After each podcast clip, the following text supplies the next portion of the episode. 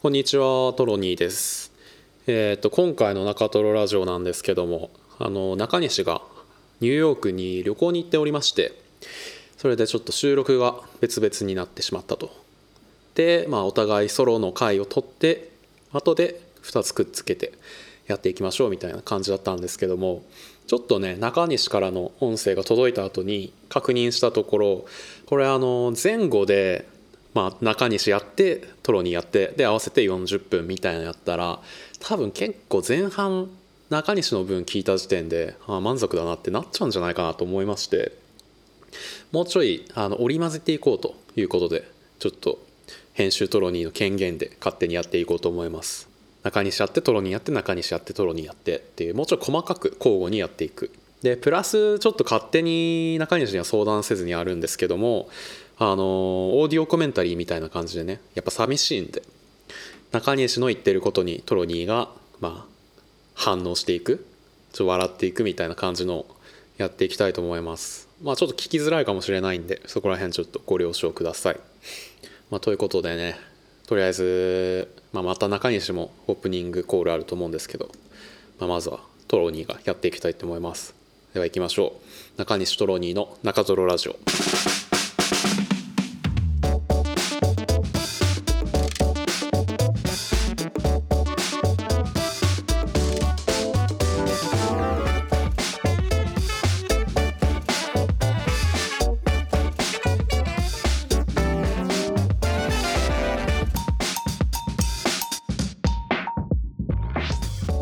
はいということで改めてトロニーでございます、えー自己紹介ですね。好きなビタミンはビタミン C トロニーです、えーこのナトロラジオは建築系大学院生2人中西とトロニーが日頃の些細な取るに足らないことから面白さを見つけていくというテーマでやっております。ラジオでございます。まあ改めましてねこの今回の回ちょっとね特殊なので心して心してってことでもないんですけどちょっと楽しんでいただけたらなと思います、えーまあ、この後中西のパート始まるんでそこにトロニーがオーディオにオーディオコメンタリーを重ねていくっていう回やっていきたいと思います。まあちょっとね忙しいんですよ最近。なんかフリートーク始まっちゃったな。あの最近ねもうすぐ一次面接が始まってしまいましてそれがもう録音している今日この日の次の日とか次の次の日とかなんでやってる場合じゃないんですよこれ。だのでちょっとあの短縮時間短縮の意味も含めてちょっとねやっていきたいと思います。まあなんかご理解くださいとしか言いようのない今日この頃。はい。ということで続きまして中西のパートお聞きください。どうぞ。はいこんにちは。こんにちえは、ーっとまあトロニーと離れ離れの土地ではい。今ね家族旅行でそのまあ先週話したんですけどあの長い長い学生生活がついに終わるのでね最後に1回ぐらい家族旅行に行っとこうということで、えー妹と母と3人で、えーっと旅行に来てるので今週はトロニーと離れ離れにうん。なってしまいましたので1人ずつの録音になっています。いやーなんかね夏にも一回旅行に行ってその時も、うん。あのトロニーとなんだろうは別々というか別々で撮ろうって言ってたけど結局あのトロニーに一人でやってもらって僕は旅行を満喫してたんですけイどね、まあ、それ以来の一人ずつ会という感じですかね。まあなんか変な感じになっちゃいましたけど。あの時トロニーに一人でやらしちゃったけどいや実際一人はめっちゃ緊張しますね。緊張っていうかなんかわかる。なんだ？この状況大丈夫かみたいな。なんかえ俺これ今どこに向かって喋ってるんだろういやそうなんですすよね。ごい不安な気持ちが不安。あるんですけど。あでもトロニーなんか人形立てて喋ってたって言ってたな。そんなん言ってたっけな。んなか今ちょうど博物館のパンフレットでなんかヤギが表紙のパンフレットがあるか。ら ヤギに向かって。何店それ。ヤギ店ですか？ということでね。まあ一応一人なんですけど、はい、まあ、大体20分ぐらい目安ということなんで、まあやっていきたいと思います。届いた音声30分でした。えーじゃあ始めましょう、はい、中西トロニーの中トロラジオ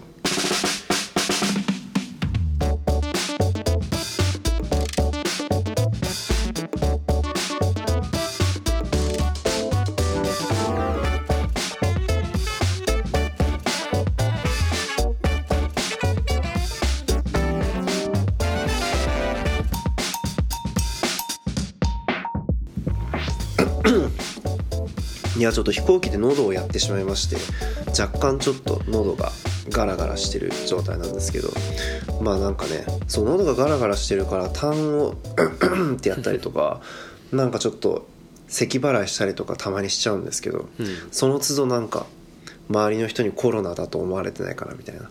やっぱちょっと日本警戒されてるみたいなところがあるんでなんかちょっと緊張しながら咳払いをするんですけど。まあでも今のところそんなにやばい扱いは受けてないですね。なんか結構ニューヨークあ今ニューヨークに来てるっていうのうん。は先週言ったっけな、ニューヨークだとなんかもうウーバーとかでもその運転手全体にね告知でアジア人を差別しないようにみたいな。マスクしてる人を乗車拒否した場合はうん。あのウーバー側からの給料を下げますみたいな通知とかが来てるらしくて。なんかこ結構そのコロナウイルスを前提としたアジア人差別みたいなやつには結構厳しい状況みたいですね。ですね。なんかあのー最初にホテルに着いた時もなんか宿のねあのロビーのテレビであのコロナウイルス特集みたいなやつを CNN っていうんですか？なんかアメリカのほ大きいテレビ局の番組でなんかやってたんですけど、それもなんかそのねコロナ特集なんですけど見出し下にある字幕がなんかこのコロナウイルス対策と人種差別をどのようにして切り分けるべきかみたいなお題ですごいね。その討論をしていてアメリカっぽい。結構すごいやっぱり問題意識高いんだなっていうふうに日本でもやってほ思しいよそんな感じ？ちょっとね前回は前回？前第16回ぐらいでトロニーが一人でやってくれた時そんなはなんかこのフリートークの時間でトロニーが中西のいいところをしゃべるみたいなことをやってくれたのでちょっとね僕もやろうかなというふうに思うんですけど、うん思う思うのか？いやでもちょっと。いや我に返これでもるね20分だもんね。お便りがねお便りをね一応2つ読むんですよ、トロニーと僕で同じお便りを1回ずつ別々で読むので。そういうつもりだったんですけどね。あれだね今トロニーのいいところを5分話すとお便りが3分3分とかになっちゃうから実はできない説あるの、いやそうね,、まあ、そうですね。だからちょっとフリートークは じゃあちょっとすいません。じゃあ今のフリートークの方が聞きたかったっすけどね。旅のおしゃべりでちょっと終わりにして今度ね僕一人でまるっと35分とか使える回があったらあるか？ちょっとそういうねあの中西トロニーの裏話というか。うん我々が2人揃っていると話せない話とかもしたいんですけどちょっとはい今日はフリートークあんまりなんかできなさそうなんでサクッとお便りいきたいと思います。やってほしかったな。じゃあちょっとお便りいきましょうかね。はい。ということで中西のフリートークが終わったんですけども。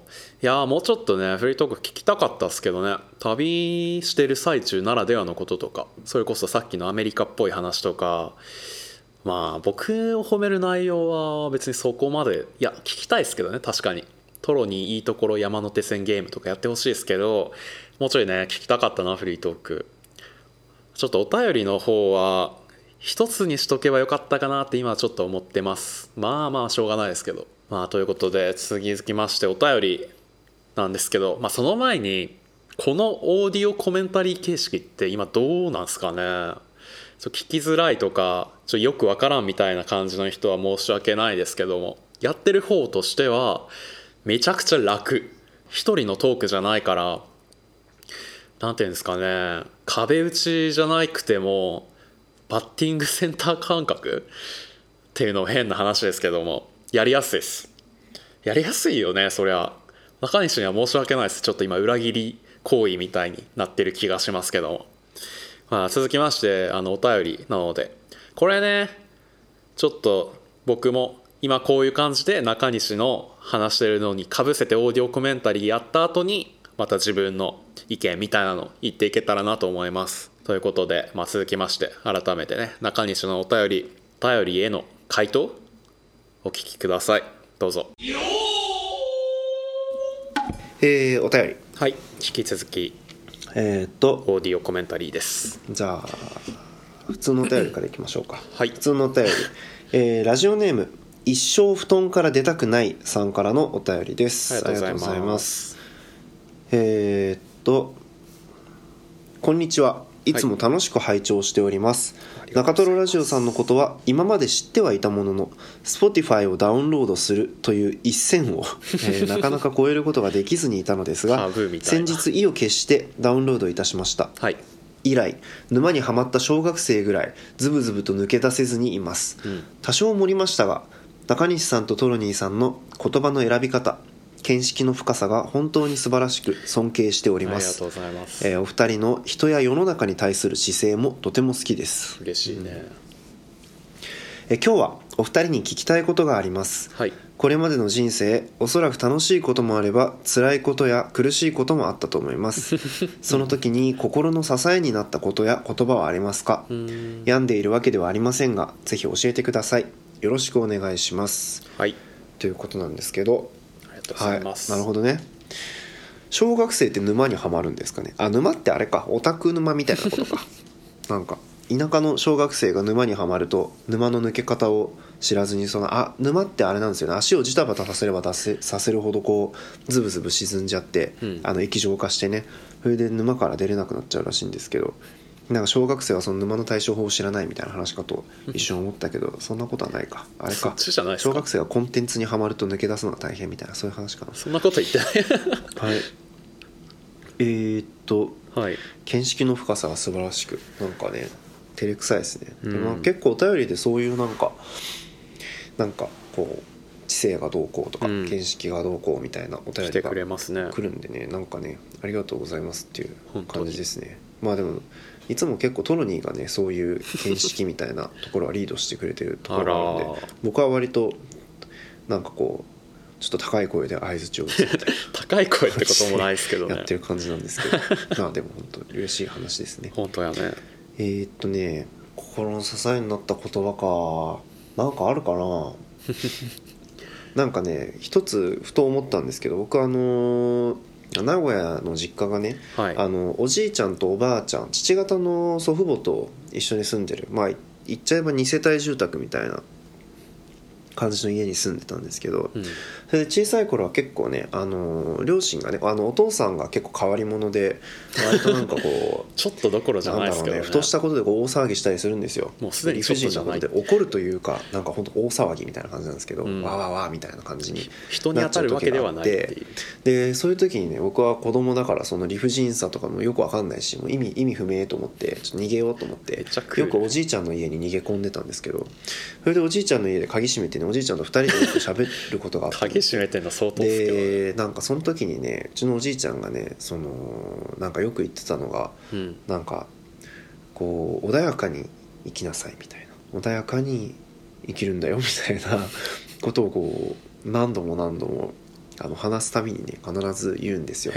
なんかそれが結構ね僕の心の支えというかなんかこうなんだろうふとした時に立ち返る言葉になってますね。座右の銘みたいな。なんなんだろうね。穏やかにってどういう意味なんだろうね。よ くわかんないですけど。よくわかんなくちゃダメ。我に帰るな。こう些細なことで一喜一憂しないようにみたいな。うん。なんか喜ぶのもねあんまり良くないみたいな。なるほど。ちょっといいことがあっても喜んじゃダメでなんか悲しいことがあってもいちいち悲しんでる。悲しむことないっすよみたいな。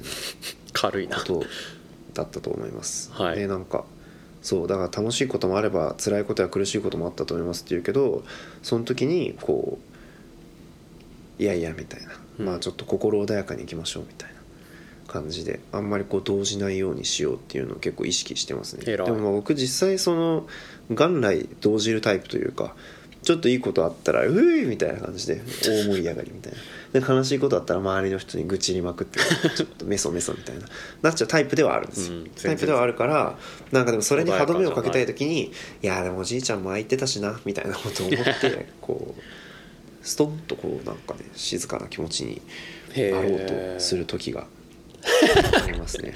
なってるとは限らう。んんっていうかあれだねそんなんできるなら誰でもやっとるわみたいな 話ではあるよね。確かに。うーん。なんかでもいろんな言葉がありますよ。僕結構なんかねそういうちょっとした格言というか、うん。その言葉を思い出してよしみたいなシリーズ結構あるんですよ。あのね水戸黄門のオープニングでねあれは人生楽あれは苦もあるさみたいなあるじゃないですか、あれのね歌詞の一一節にですね一節とか言ってなんかあの後から来たのに追い越され泣くのが嫌ならさあ歩けっていう歌詞があるんですけどなんかそれとかもふと思い出しますね。なんかすごいめげめげそうになった時とかなんかそうですね。水戸黄門ぐらいの気持ちでちゃんとこうアンギャを続けようみたいな気持ちに。アンギャって？何キャって？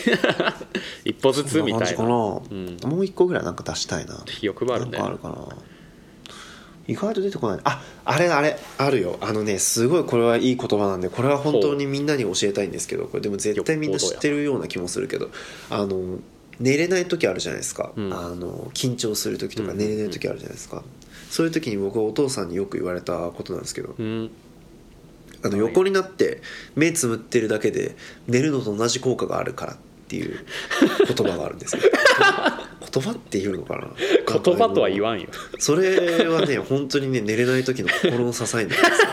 なんか寝れないやばいやばいって思って焦るじゃないですか寝ないい時って、うん。そういう時にあの横になって目つむってるだけでも寝てるのと全く同じ効果があるらしいって思うとなんかねおとなしく目つむってられるんですよね。いやほんまでなんかそうするとこうジタバタあがくよ。的なあれじゃないですんなり寝れたりとかして。うん。これ意外となんかいい言葉だなと思って言葉ではないですけどね。これは知っててよかったというか。そうね。多分嘘なんですよね。嘘かな。の優しい嘘なんだけどこれをなんか 意識して嘘寝れない時にいつも思い出すことでなんか救われてるっていう感じが結構本当らしいですけどね。そんな感じかな、はい。一生布団から出たくないさん。ありがとうございました。はい。ありがとうございました。ということでいやーなかなか全然言葉？最後のやつ言葉かっていうのはあるんですけど、まあ、僕が一番なんか支えになっているなって思う言葉は、まあ結構最近のなんですけどあのパンピーっていうねラッパーが「モダンタイムス」っていうアルバムの「ハッピーミール」っていう曲の中でラップしていたラップっていうか語り部分で言っていたことなんですけど、まあ、これは一えーこれは失敗じゃなくて一本の分かれ道っていうことを言っていてなんかその時に聞いてすごいなんか自分留年も浪人もしてて本当失敗してばっかだなみたいな。本来だったら今新卒何年目で働いているはずなのにみたいなことを考えたりもしてただそれもまあ前もこのラジオの中でお話ししましたけどもそれがゆえに出会えた人だっているし単に本当に違う選択をしたっていうだけなんだっていうふうに受け入れられた言葉でそれ以来も結構ああ指針、まあ、中西みたいに座右の銘的な感じでなんか心の中に残ってますね。あと同じくパンピーの大切なのはこれからだぜっていうのも、まあ、よく言ってるんですけど、まあ、それも本当にそうだよなっていうのを胸に刻んでおります。ということで、えー一生布団から出たくないさんありがとうございました。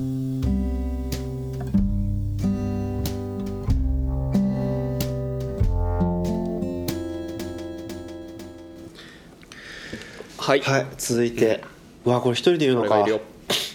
えーせーの。早く人間になりたい。なりたい。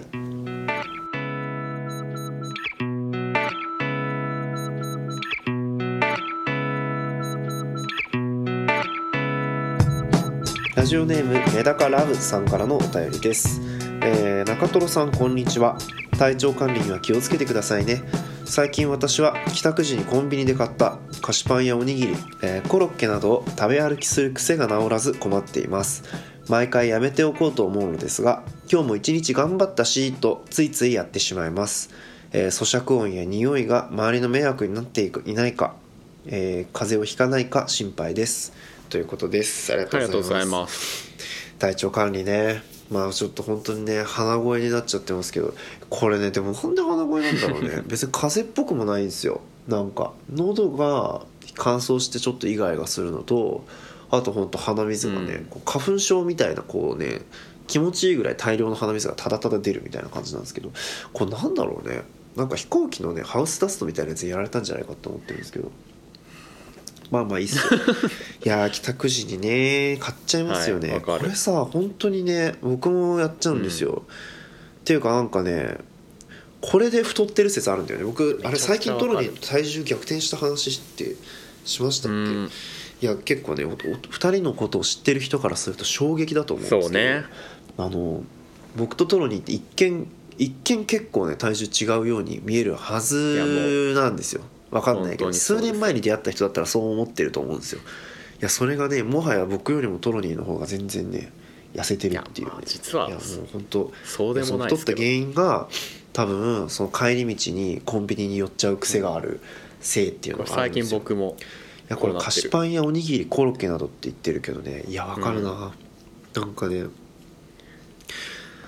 となくね帰りにねあると入っちゃうんだよねコンビニにでなんかこう棚をうろうろしてね、明確な目的もなく入ってうろうろしてどれかなみたいな。何かみね。下手すりゃ15分ぐらいうろうろそう満たしてくれるんじゃないかって思っちゃうんだよね。でなんかそう何もピンとくるもんないなみたいな。時でもとりあえず適当に1個買って出ちゃうみたいな。これでも咀嚼音や匂いが周りの迷惑になっていないかとか言って風邪をひかないかって言ってるってことはあれですよね。これさあれだよね。家じゃなくて外で外で食べてる可能性があるっていうことだよね。いやー僕はね結構家に持って帰って食べるおんですよ。なんかね。結構よくやるよくやるっていうか最近は太っちゃったからやめようと思ってやってないんですけどよくやったパターンとしてはコンビニで、あのー鮭サーモン尽くしみたいな。ん。なんか5貫ぐらいこうトロサーモンみたいのが入ってる やつといいもん食ってんな。なんかこうね安いビール。安いビールっていうかあれ？発泡酒とかを買って家で晩酌しちゃおうみたいな感じで 買って帰ってそれ0時過ぎとかですよ。で帰ってから絶対ダメだけどね。サーモンの油をねたっぷりこう口の中で咀嚼してでその油をこうビールで流し込む言い方よというようなことを限界じゃん。してたんですけど外で食べるっていうのもね、うん。あれかな自分へのご褒美だと思ってるからよくないんだよね。だからね。なるほどね。菓子パンを買うのが。なんかやっぱり逆になんかだから罰則にした方がいいんじゃない？菓子パン買うなんかのそれダメかな？自分に厳しくなりすぎちゃうから良さそうですけどね。なんかおもろい感じが。意味わかんない。我に返んなよ。やめようやめよう。いいけどねいやちょっとやってみる。なんいやだだからその今日頑張ってないみたいなもうダメじゃね？今日みたいな日だけ、もう本当にダラダラしちゃってもう今日救いようがなかったっていう日に罰としてうん。自分にカロリーを与える。あ面白いですね。菓子パンとかもすっごいカロリー高いメロンパンとか食べて もうダメだって言っチョコチップ入てりとかね。もうズブズブに溺れてあの死んでいく。死んでいくダメじゃん。あの眠りみたいなことをやる眠りのことっていうのはどうですか？死の体験やと思ってる人やん。前トロニーがねツイートしてて思ったんですよこれ。自分を罰するようにカロリーを取ってるって言うんっててあのカロリーって罰かと思って。なんかねやりたくいいわけじゃないのについ食べちゃうっていうね。それなんかいいことあるか？ない。よ あれ？あれか？泣き面に蜂か？ナイスことわざでもあれでだよね。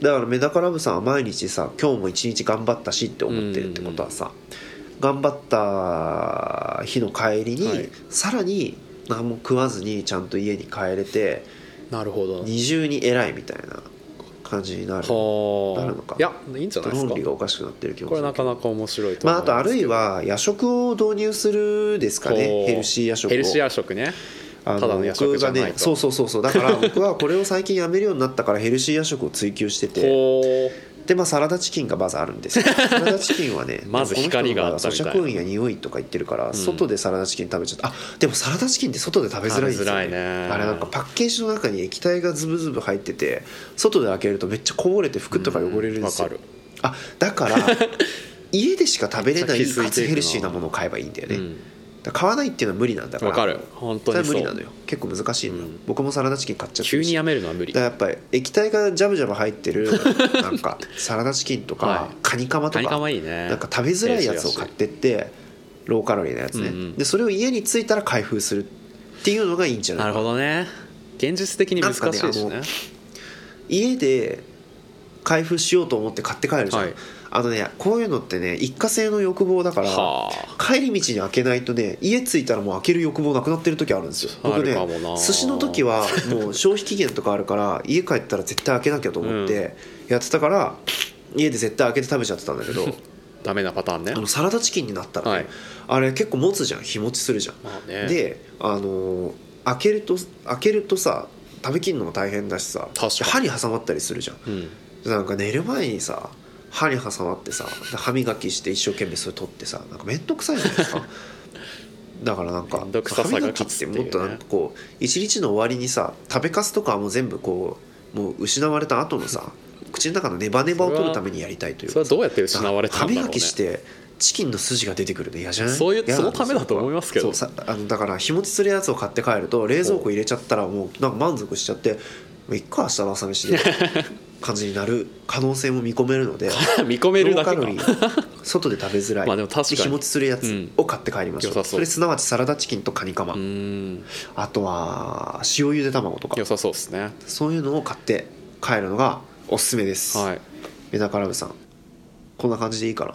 じゃあメダカラブさんありがとうごあざいました。りがとうございました。ということでまたトロニーパートに戻りましたがちょっと途中すごいガタガタいう音が聞こえたかと思うんですけどもこれあの研究室内の 3D プリンターが作動している音で今ねそう研究室で一人で撮ってるんですけどあのさっきまで 3D プリンターが作動してたんですよ。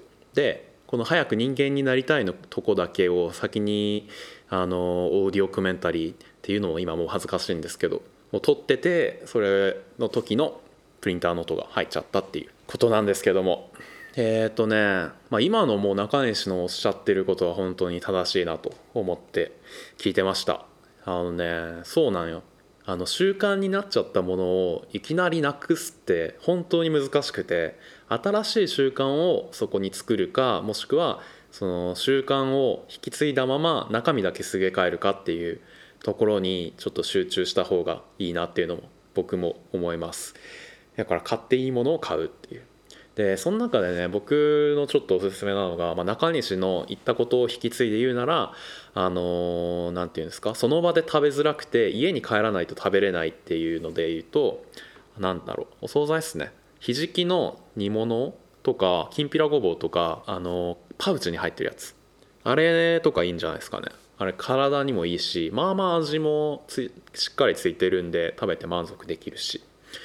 いいんじゃないですかね。あとお夜食で言ったらあれやね。あのお豆腐。お豆腐がいいんじゃないですかね。お豆腐をレンジで温めたやつにあのお茶漬けの素をかけてお湯をかけると。あの豆腐のお茶漬けっすね。っていうのが、まあ、割とカロリー低いし糖質もないしだけど味もしっかりついていて満足感もあってあったかい。っていうので完璧。結構お夜食食べるの意外とねなんか中西が最近夜食食べてるみたいないや痩せたいんじゃないんかと思ったけどあのヘルシーお夜食やったら大丈夫っていうのは一理あるかもなと思いました。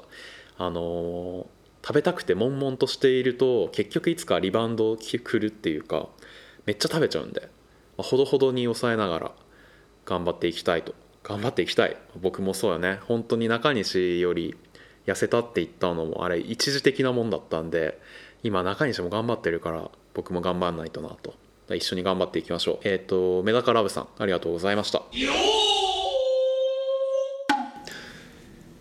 はいエンディング。エンディング。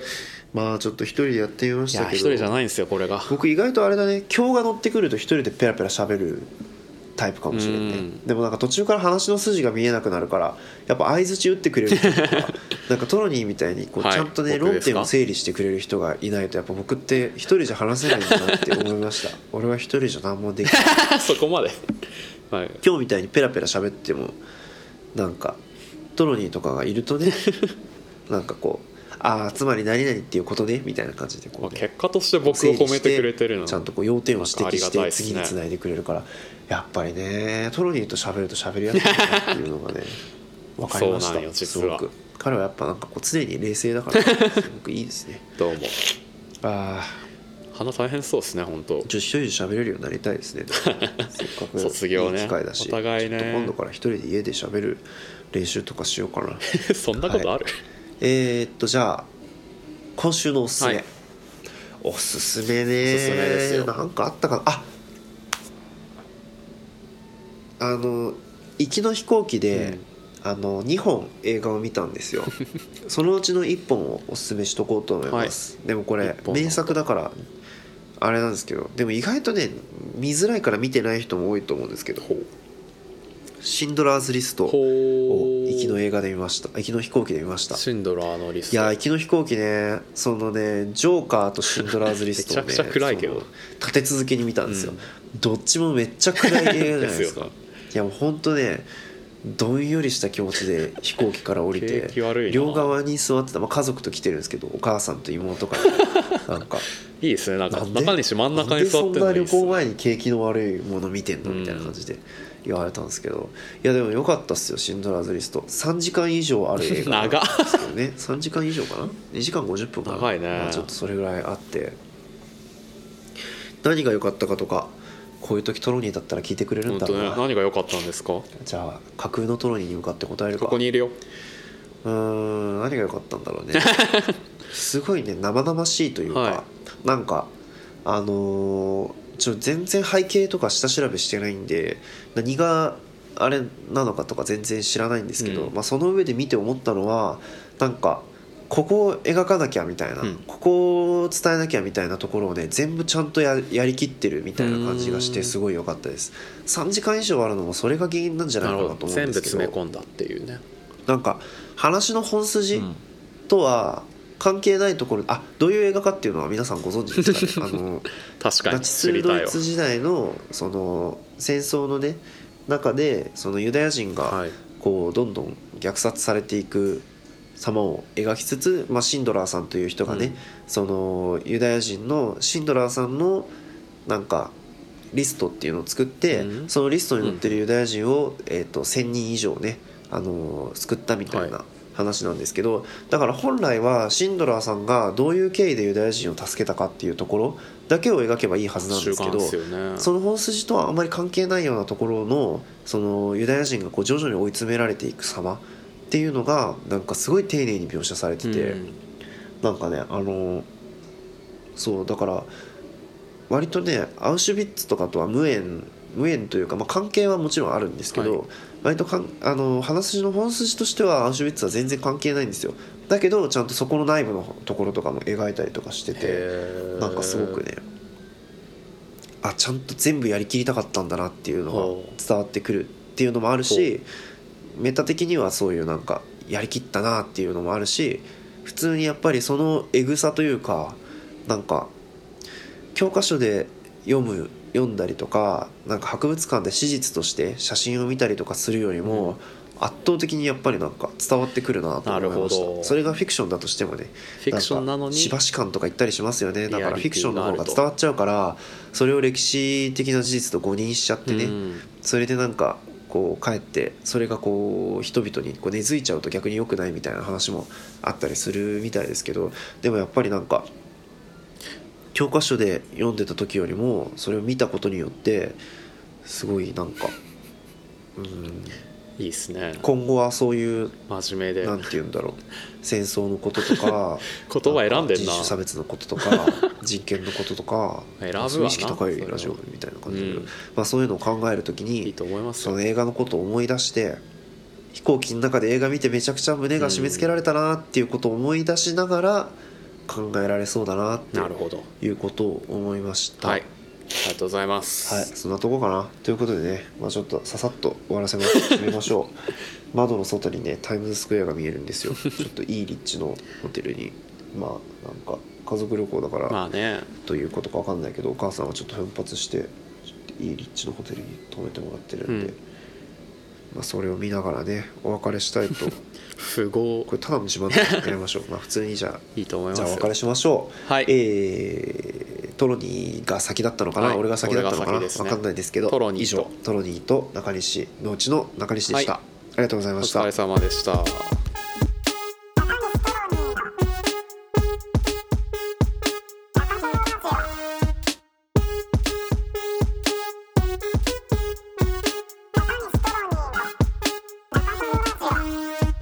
はいということでトロニーパート最後のエンディングでございます。シンドラーのリスト僕まだ見てないんですよね。あのスティーブン・スピルバーグっていうんですか？なんかもう絶対名作だっていうのは知ってるんですけど中西もいいって言ってるし見たいなと思うんですけどもね。3時間なかなかっすよね。それこそ本当に十何時間のフライトの中で見るっていうのはめっちゃいい選択だったのかもしれないですね。暗いとは言っても。えー、じゃあ僕の今週のおすすめは、えー、スキップとローファーという漫画でございます。アフタヌーンで連載中のまだまだ始まったばかり3巻までが、えー、出ている漫画でございます、えー、石川県の片田舎から、えー、東京の進学校に、え、進学してきた女の子が主人公のお話です。えーと、主人公がねすごく成績優秀で真面目なんだけどどこか変わったところがあって、まあ、人の言ったことを全部真に受けてしまうとかこう自分がしっかりしていると思い込んでいるんだけど実は迷子になりやすいとかうっかりしているとかっていうのを、まあ、気づいていないみたいな女の子。